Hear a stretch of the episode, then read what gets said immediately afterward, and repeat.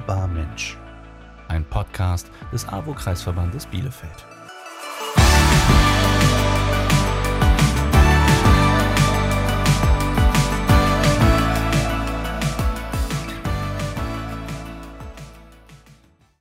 Heute zu Gast Elisabeth Abler, aber gerne Lisa. Alter. 30. Bei der AWO arbeite ich als Personalreferentin und bin für die kaufmännischen Auszubildenden zuständig. AWO ist Ein Ort, wo viele verschiedene Menschen mit ganz unterschiedlichen Bedürfnissen zusammenarbeiten. und ich bin Ein Teil davon. Lisa, ein ganz herzliches Willkommen zu deiner Folge Hörbar Mensch. Schön, dass du da bist. Ja, ich freue mich. Ich freue mich auch. Lisa, bei der AWO Bielefeld arbeiten viele, viele Menschen. Du hast es gerade schon gesagt.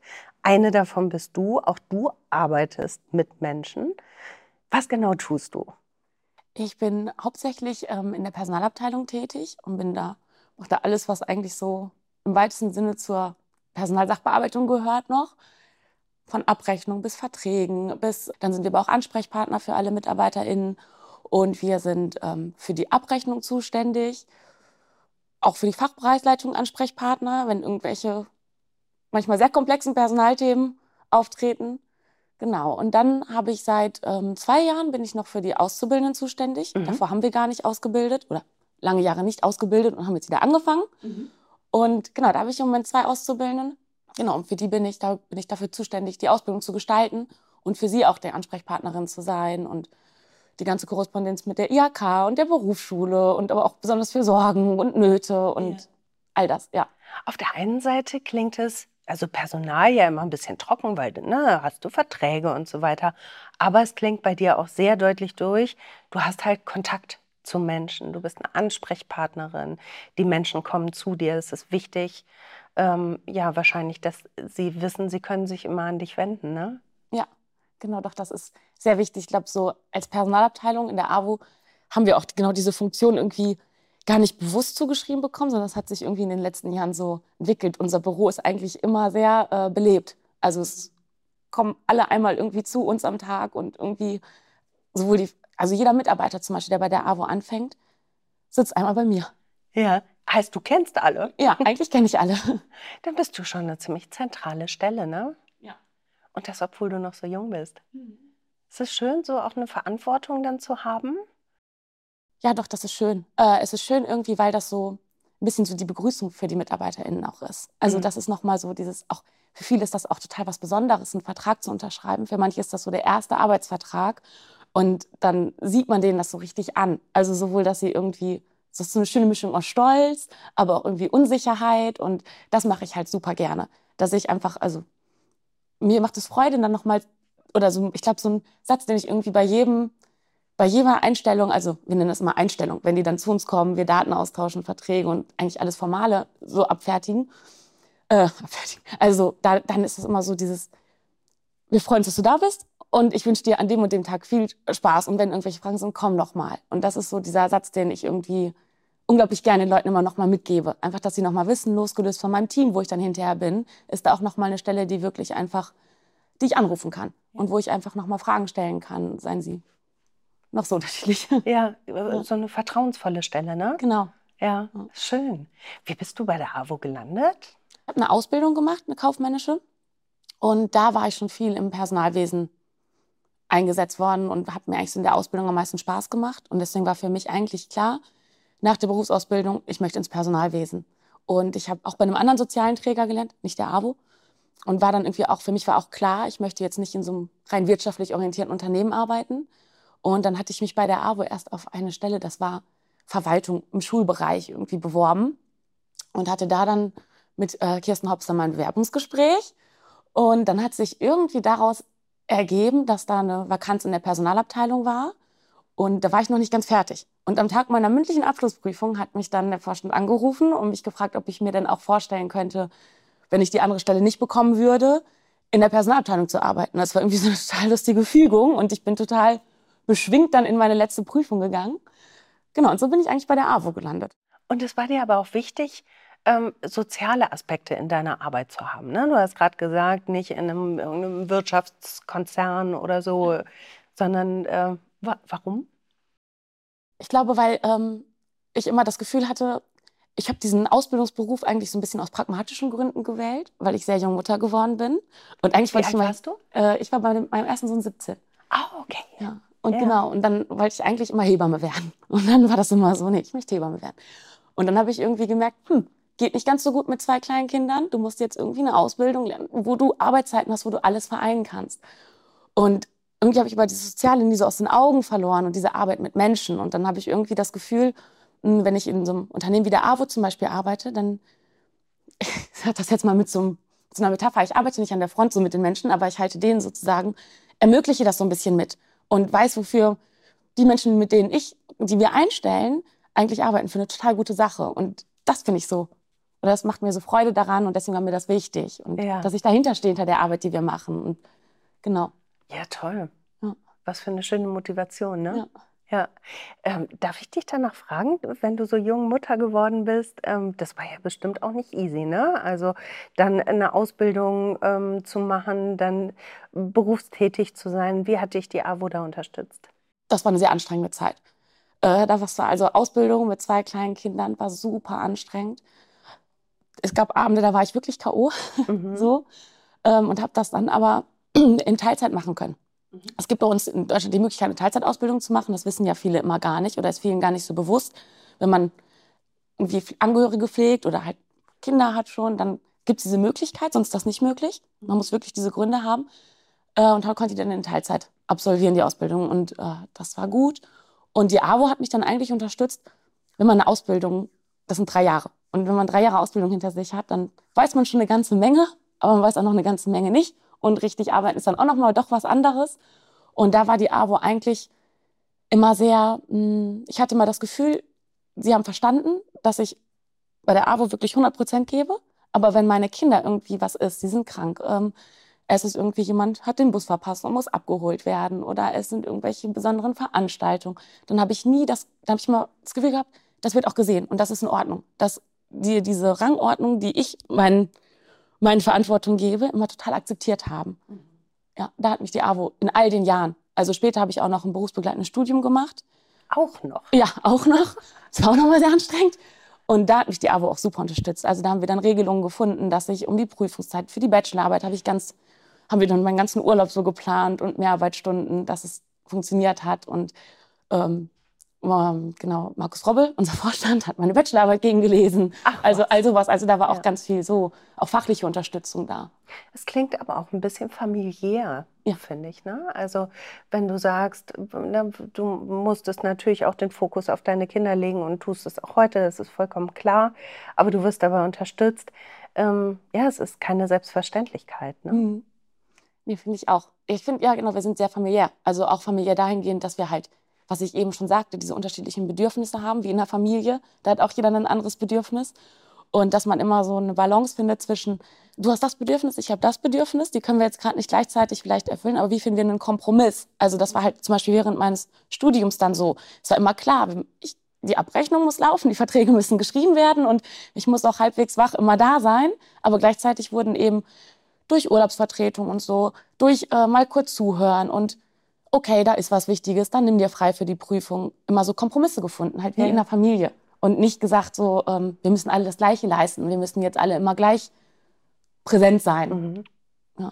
Und ihr redet auch viel miteinander, ne? habe ich den Eindruck. Wir reden sehr viel und auch sehr viel persönlich, aber auch Mhm. fachlich. Äh, sehr schöne Balance. Ja.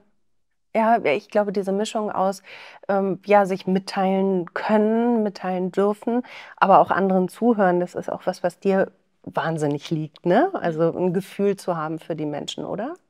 Ja, doch. Also ich versuche es immer. Ich merke immer, dass es klar in stressigen Zeiten ist das manchmal schwierig. Ich merke das immer bei den Auszubildenden.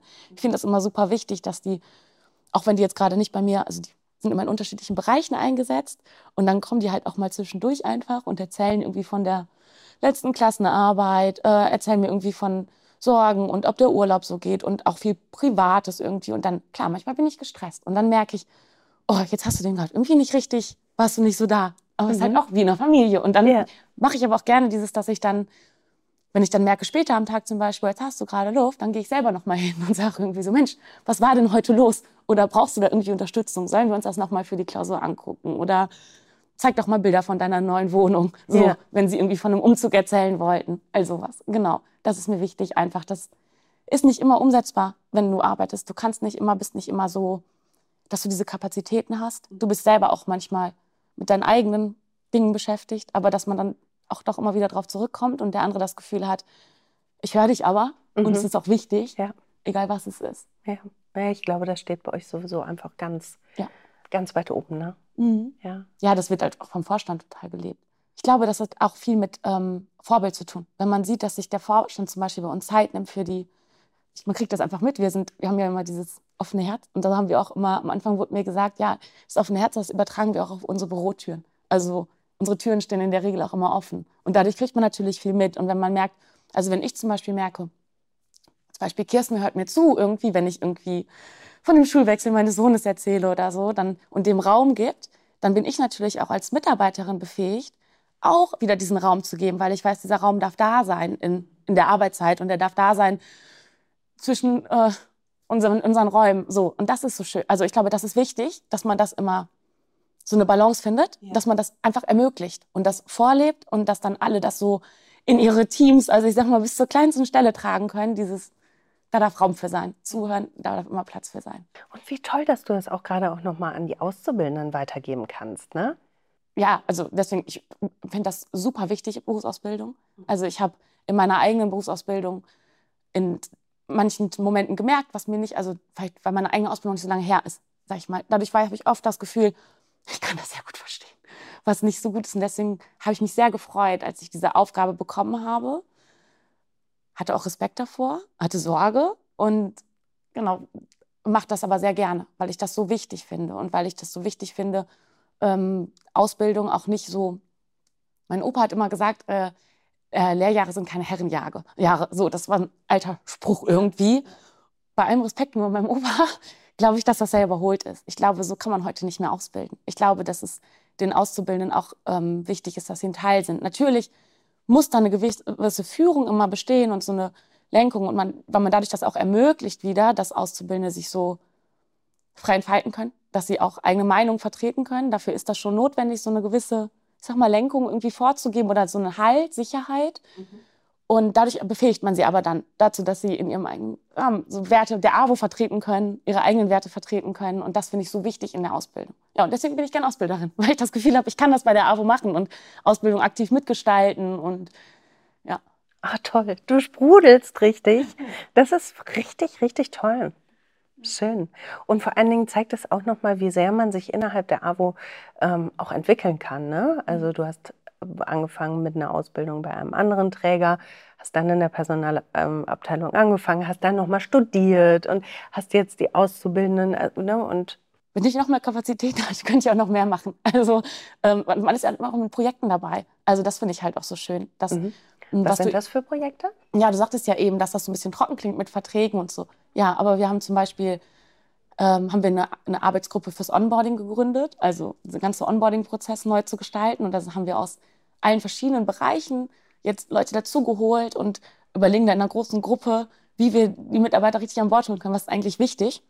Inzwischen können wir sie eigentlich nicht mehr als Onboarding-Gruppe bezeichnen, weil wir irgendwann angefangen haben, uns so ein ganzes AWO-Leben, sage ich mal, anzuschauen und das zu gestalten. Und ich finde das halt total prima, dass ich da so mit bei sein kann. Und ich weiß, dass das bei vielen anderen äh, Arbeitgebern eher so vorgegeben wird. Ne? Und wir sind eigentlich nur so ein kleines Teil davon. Und so fließen aber ganz viele unterschiedliche Erfahrungen damit rein. Also zum Beispiel ist jemand vom Pflegedienst dabei, wo nochmal ganz andere Schwierigkeiten bei so einem Onboarding auftreten. Oder es ist Mega. Ja, ist ein großes Wachstum, ne? genau.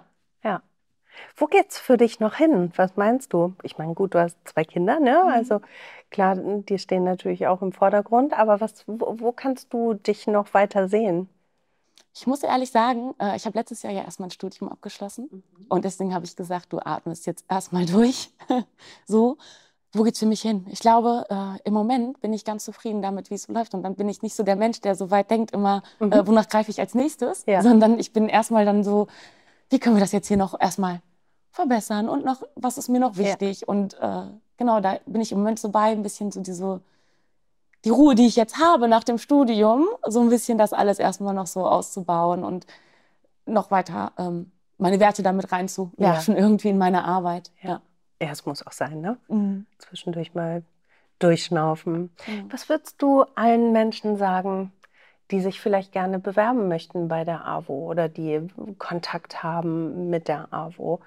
Also erstmal würde ich, glaube ich, richtig gerne einfach nur ähm, an die Auszubildenden oder die potenziellen Auszubildenden richten. Bewerbt euch. Egal in welcher Situation ihr seid, egal, also und wenn ihr kleine Kinder habt und wenn ihr eure Mama pflegt oder irgendwas ist, traut euch das zu und bewerbt euch erstmal. Das würde ich einfach gerne generell sagen, weil ich aus meiner eigenen Erfahrung weiß, wie groß die Vorbehalte oft sind und diese Sorge, ob man das schafft mit einer zusätzlichen Belastung. Mhm. Und da würde ich immer sagen, so versucht es, bewerbt euch, äh, wir kriegen das irgendwie hin, so, das einfach so an alle Auszubildenden äh, oder potenziellen Auszubildenden. Und sonst würde ich sagen, bewerbt euch bei der AWO, ähm, weil die AWO euch in eurer ganzen Vielfältigkeit mitträgt und ihr keine Sorgen haben müsst, dass irgendwas nicht gut ankommt und das so bewirb dich so wie du bist. Bewirb dich bei der AWO, weil da wirst du wirst du aufgenommen, wir finden eine Arbeit, die für dich passt und bewirb dich auch vielleicht für was ganz anderes und sag erstmal einfach, dass du die AWO kennenlernen möchtest und dann schauen wir, welcher Bereich, wir sind so vielfältig aufgestellt, irgendwo bist du genau richtig bei uns. Ich kann mir eigentlich keine Persönlichkeit vorstellen, äh, die nicht zu uns irgendwo passen würde in einem Bereich und die wir nicht irgendwie in ein Team, die nicht in einem Team auch gebraucht werden würde. So. Das würde ich gern sagen.